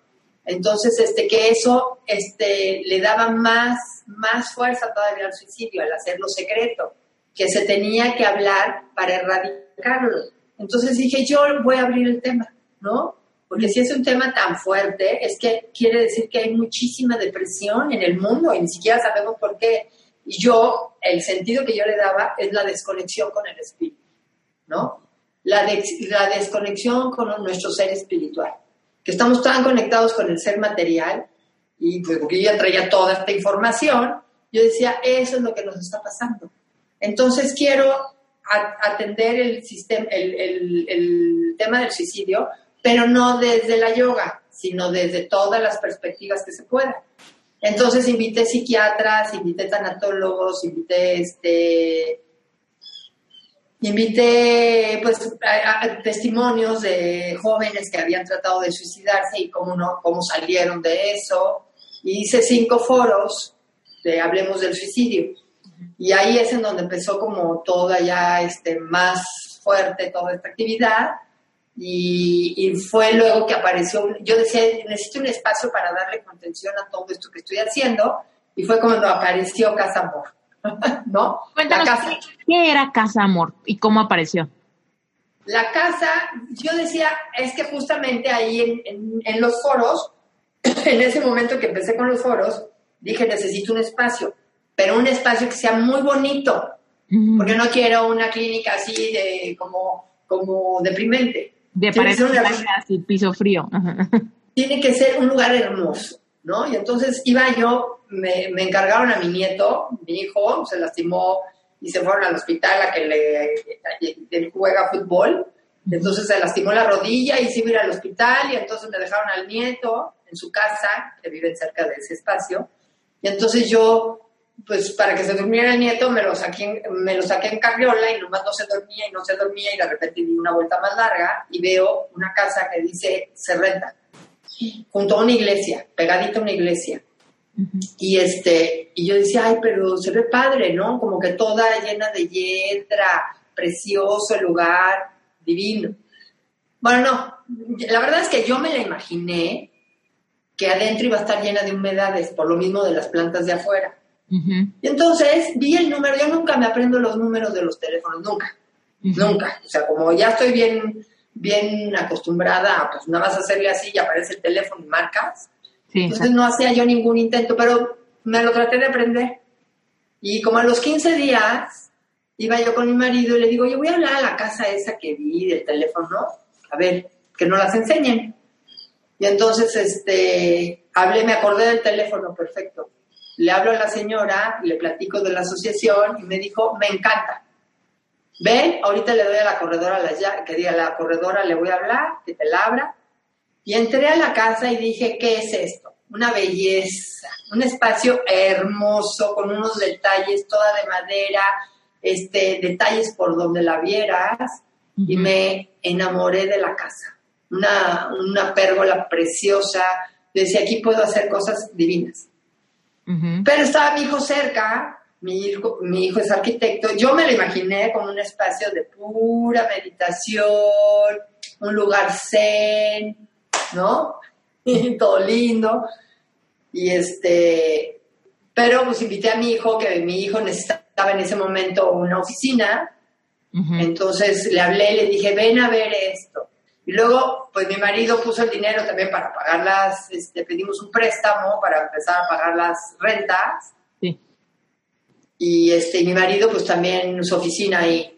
Y empezamos a chocar las energías, ¿no? Yo con meditación, el otro quería, este, pues con la energía de un arquitecto, mi marido con la energía de bienes raíces, de, o sea, empezó a ver cómo, pero se hicieron cosas hermosas.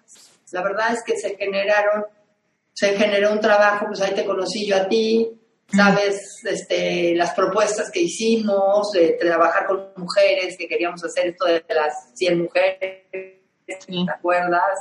Bueno, eso ya lo platicaré en otro momento porque tiene que ver mucho con lo que estoy haciendo ahorita también. Este, bueno, hubo muchos proyectos, muchos, muchos proyectos, hubo muchas relaciones hermosas con mucha gente linda que llegó a... Yo lo que quería era abrir como un espacio de donde se abriera una gama enorme de posibilidades para atender las emociones y para atender pues todo lo que traemos los seres humanos.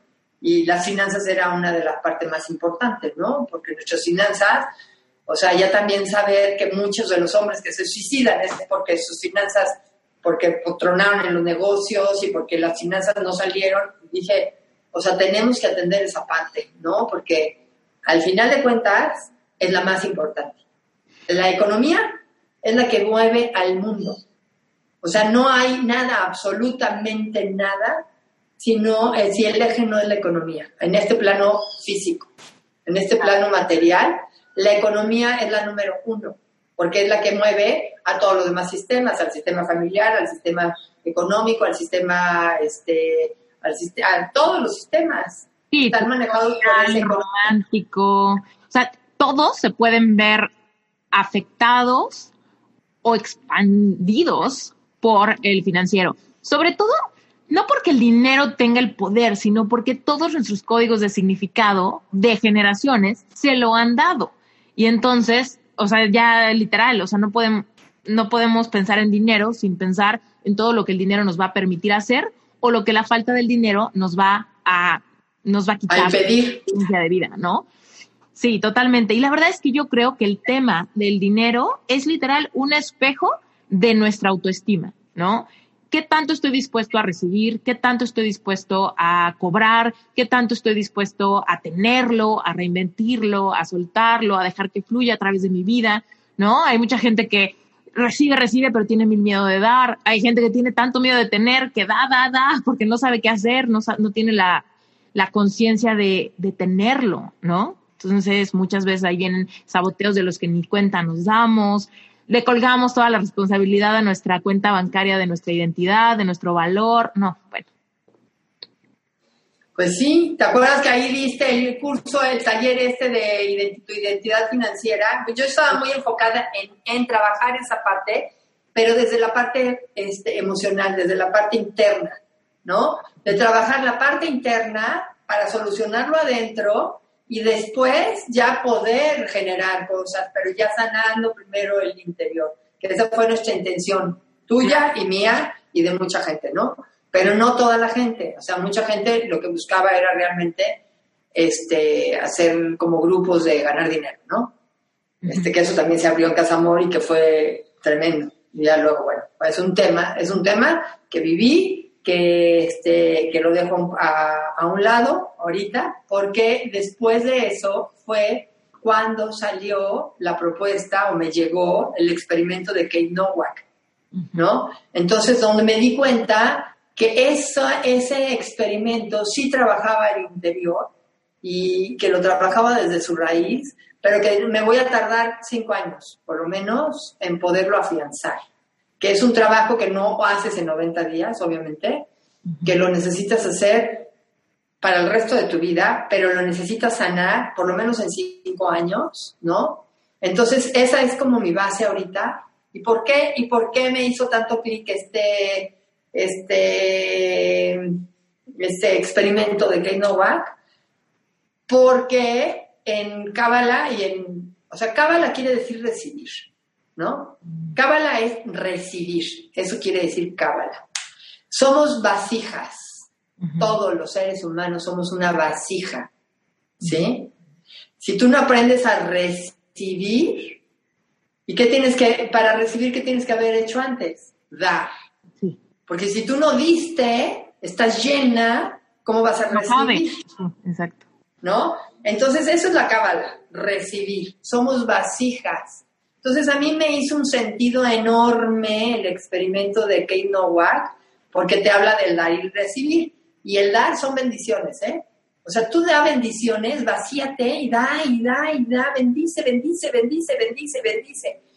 Y yo en, en, en Yoga todo el tiempo estamos bendiciendo y tenemos prácticas muy específicas para bendecir a los demás, para bendecir a tu pareja. Por ejemplo, la plegaria de la pareja que hacemos es maravillosa, es hermosísima, ¿no? Y, te ponen, a ver, 40 días, porque hay veces que quieres ahorcar a la pareja, ¿no? Y no te sale la plegaria. Bueno, pues practícala hasta que sea natural. Porque a través de la práctica es como tú empiezas a romper resistencias. Y como les digo a mis grupos, ¿qué es la resistencia? La resistencia no es otra cosa que luz contenida wow, es como un foco, ¿no? Un foco. Si tu, tu resistencia es chiquita, pues vas a sacar lo que necesitas sacar de luz, en ese sentido es una luz chiquita, ¿no? Que es como del tamaño de un foco del arbolito de Navidad. Son dos alambritos, ¿no? Esa es la resistencia. Dos alambritos. Pero tú enfócate la resistencia del tamaño de un reflector de estos de estadio. Como de qué tamaño te imaginas que es la resistencia de ese reflector.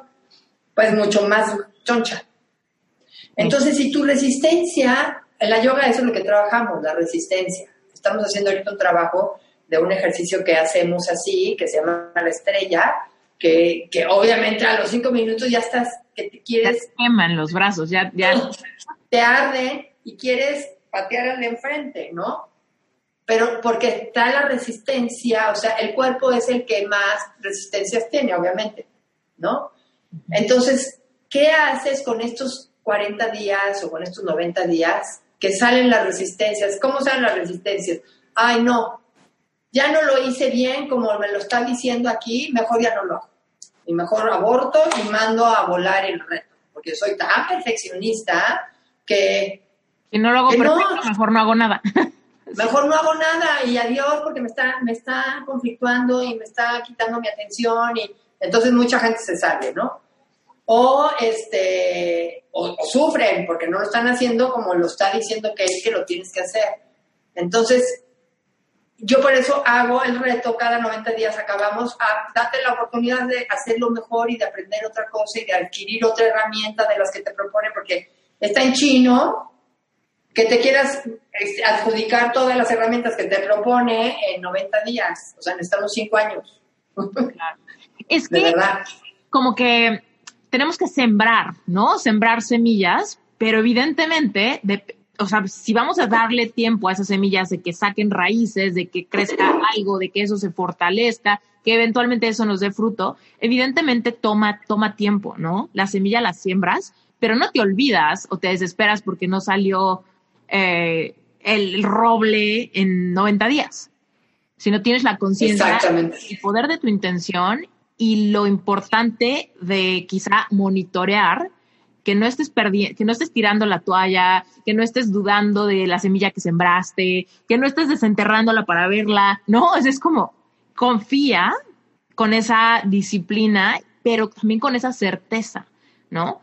la certeza de decir, toma tiempo, pero definitivamente no dudo ni de su poder, ni de, ni de mi merecimiento de esto, ¿no? Sabiendo que los tiempos son perfectos y que no podemos acelerar un proceso de esos, ¿no? Exacto. Fíjate que en el reto está muy lindo escrito porque el reto está basado en varios libros. O sea, ella toma experiencias de varias personas y las, y las, y las menciona en él durante los 90 días. Y ayer justamente, no sé si ayer o antier me tocó leer, porque yo leo diario la lección y la grabo, para la gente que no quiere leerla y que la quiere escuchar, se la grabo.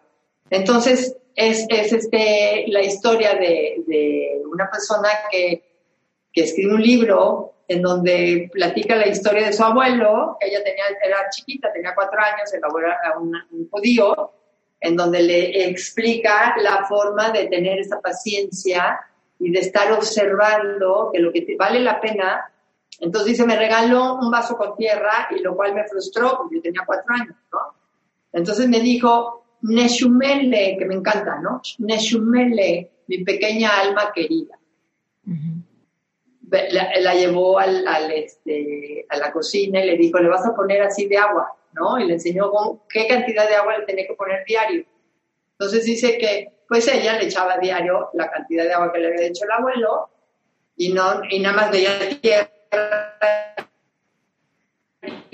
tierra y pasaban dos semanas y tierra y tierra y ya le quería regresar su vaso con tierra al abuelo hasta que la tercera semana por fin ve dos hojitas verdes, ¿no? Y entonces ella, pues, pero, pero es como para ejemplificar exactamente lo que nos sucede, ¿no? O sea, queremos respuestas inmediatas y no hacemos el esfuerzo diario de hacer algo para tener una mejor vida. Entonces, a lo que te lleva el reto de Kate Nowak es justamente a eso, ¿no? 90 días para hacer una práctica, pero en realidad es el inicio de una nueva vida, de aprender a bendecir siempre, siempre, todo. Ella empieza el reto diciendo, yo, o sea, me daba cuenta de que yo bendecía de vez en cuando, ¿no? De repente bendecía a unos, de repente bendecía a otros, a mis hijos siempre los bendecía cuando se iban al lado, pero de ahí no pasaba. Y yo sabía el poder de las bendiciones, sabía. Entonces dice que ella tenía un negocio de, este, de velas, de soya. Y entonces ella estaba con un socio. Y ella le daba pánico vender. Entonces, pues siempre como que no, como que iba en picada un poco el negocio y entonces ella dice, me acordé del poder de las bendiciones, entonces decidió ya no vender, sino bendecir. Entonces iba a las oficinas y bendecía a todos, pero con esa emoción que necesita la bendición. Bendecía a la secretaria, bendecía al que le abrió la puerta, bendecía a la oficina, bendecía al jefe, bendecía y se la vivió bendiciendo. Lo único que hacía era bendecir. Hay veces que ni llegaba a platicar del producto hasta que le preguntaban. Ella llegó a bendecir y empezó a bendecir su, su tienda, llegaba más temprano para darse el tiempo de bendecir la tienda y de repente las, las personas que entraban a la tienda se sentían súper bien, las personas que la recibían en los, en, este, los clientes se sentían súper bien con su presencia y entonces ella empezaron a incrementarse las ventas y por eso ella empieza con este reto de las bendiciones, ¿no? A enseñarle a las personas el poder que tienen las bendiciones en, el, en la física cuántica, cómo funciona una bendición en la física cuántica. Es que es como un boomerang, ¿no? Todo lo que tú bendigas, evidentemente regresa a ti porque todos somos uno, ¿no? Y aquello que, que ves en alguien y agradeces en alguien y bendices en alguien, de alguna manera lo estás haciendo hacia ti mismo. De la misma manera, cuando maldices a alguien o te desesperas con alguien, te estás desesperando de ti mismo y te estás maldiciendo a ti mismo, ¿no? Yo con el poder de la bendición radica en, entender que todos somos uno. Sí, y que entendamos que es bendecir, o sea, desearle el bien al otro, ¿no? Entonces, bueno, así empezó todo esto de los retos. Sabes, hay una hay una cosa que me gusta mucho compartir, que es la parte de todo lo que envidies no lo vas a poder tener, ¿no? Entonces, reprograma tu cerebro cuando te caches envidiando algo, cuando digas, híjole, todas mis amigas ya se casaron y, ¿no? O, híjole, tal persona le está yendo súper bien económicamente y, ¿no? Entripado. O tal persona cambió de coche y, ¿no? Vemos cosas todo el tiempo y sentimos eh, incomodidad, sentimos celos, sentimos envidia, a veces podemos disfrazarlo y pensamos que es envidia de la buena, pero si genera un poquito de tristeza o resentimiento con la vida, con la persona, contigo mismo, con decisiones del pasado o lo que sea, es, no estás bendiciendo, ¿no? Y hay veces que queremos, ¿no? O sea, como que decimos, no, estoy súper feliz por él. Si te genera un poco de tristeza o incomodidad, es un foco rojo de no realmente te, te sientes feliz por él. Hay un sentimiento de escasez que te está generando como rechazo. Y todo lo que rechaces, lo rechazarás para ti, ¿no? En el momento en el que aprendemos a celebrar aquello que queremos cuando lo tiene alguien más, hacemos posible que también llegue a nosotros, por ley de la unidad, ¿no? Exactamente, pero aquí aparte hay la, parte de, de que nos cuesta trabajo aceptar que tenemos envidia. O sea, como yo tan buena persona, o sea, si no aceptamos si no aceptamos que tenemos todo, todas las emociones las tenemos y que somos todo lo que vemos afuera, tenemos las mismas. Yo, por ejemplo, cuando estuve en la cárcel, fue una gran oportunidad. No todo el mundo, no todas las maestras se atrevían a ir a, O sea, yo también tengo como una, como algo especial que, que me animo a ir a esos lugares, porque de las maestras que tenían que hacer servicio ahí, decían, no, yo paso entonces, para mí me hacían sentir muy bien el dejar una semillita de luz, ¿no? Yo les veía en la cara de cómo entraban y cómo salían y decía, wow. Y este, pero yo ahí mismo dentro de la cárcel, yo veía personas muy libres dentro de la misma cárcel, ¿no? Y personas muy, muy, muy. Y eso entonces lo empecé a ver mucho afuera. ¿Cuántas veces estamos súper libres afuera o adentro de una súper casa y somos bien prisioneras de nuestras emociones? ¿no? Por nuestros juicios, por nuestras creencias, por el deber ser. El deber ser yo creo que es el peor, lo peor que nos puede estar guiando en este momento de nuestra vida. El guiarnos por el deber ser. ¿Sí? Porque eso nos impide reconocer lo que verdaderamente somos y lo que podemos cambiar. Las envidias, los, este, la envidia es, la envidia es algo muy, muy, muy fuerte, ¿no? Que creo que tenemos todos, pero que muy pocos lo podemos reconocer. Sí. Muy pocos la podemos ver. Entonces sí, es como abrirnos. Ahorita por eso estoy haciendo ya varias prácticas, tengo varios grupos. Ahorita estamos haciendo grupos de 40 días, de retos de 40 días. Diario nos juntamos a las 8 de la de noche para bendecir, pero antes hacemos respiraciones, porque no puedes bendecir si, estás, si eres un cúmulo, un saco de emociones contenidas. O sea, entonces primero lo que hacemos es respiraciones, hacemos ciertos mantras y después al final cerramos con la, con la bendición, con la meditación que hace Kate Nowak para bendecir al planeta, que es una belleza, de verdad, de mandarle desde el corazón al planeta, visualizándolo en armonía, en salud, en felicidad, en gozo, este, y mandándole bendiciones. De verdad ha sido una experiencia hermosa. Ya vamos, en el, vamos al tercer reto que lo empezamos el 22 de julio, este, que lo hacemos por Zoom. No sé en qué plataforma, porque el primero lo hice por, por Face Live. Y luego lo hice por Zoom, que luego hay como más interrupciones. Entonces, a lo mejor este lo hago por YouTube, en el canal de... Pues estoy aprendiendo, porque estoy aprendiendo apenas con estas cosas, ¿no? Está increíble. Pero, este... Oye, Leti, ahorita seguramente la gente va a preguntar muchísimo de, a ver, mencionas muchos retos, muchas cosas en la mañana, en la noche, ¿no? Cosas que duran 40 días, 90 días, etcétera, y seguramente mucha gente va a decir, ¿cómo me meto? ¿Cómo me meto? ¿Cómo me uno? Eh, ¿O cuándo empiezan? ¿Cómo me entero? Cuéntanos esa parte.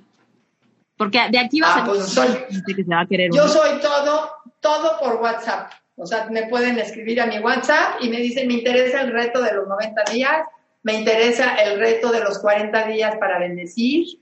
Todos tienen que ver con el reto de los 90 días. Porque aquí estamos aprendiendo a bendecir, aprendiendo a limpiar nuestras emociones para poder que realmente la bendición sea más, más efectiva. Voy a empezar, por ejemplo, este sábado un ciclo de cuatro sábados a enseñar lo que son los mudras y las, los pranayamas. ¿Sí? ¿Y esto, Leti, esto es gratis? No, este, este no. Este, o sea, el de 90 días, el de 90 días es mi aportación al universo. O sea, ese no me cuesta ningún trabajo, este lo estoy haciendo por un crecimiento personal. Digo, si quieren dar donativos, porque también es bien importante, ¿eh? también les mando mi cuenta. O sea, abrir la conciencia del dar y recibir. Entonces, el que quiera darme donativos, les mando mi número de cuenta. Se está recibiendo y te está cambiando la vida. Ser conscientes de que energéticamente hay que dar algo a cambio. Entonces, estoy trabajando mucho la conciencia del, del, donativo, del donativo. Y hay personas súper conscientes que, que digo, wow, lo que me depositaron, ¿no? O sea, de lo que, el valor que le están dando a todo esto. Pero estoy muy agradecida porque también sé que hay muchas limitaciones para otras y que pueden dar menos, que a lo mejor quisieran dar más, pero pueden dar menos. Entonces también tenemos que ser conscientes con eso.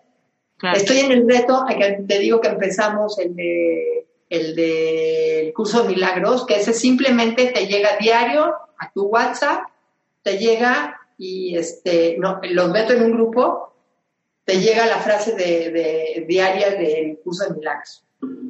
Ese empieza el 25 de julio. Ya casi. Sí. Mm. Ok.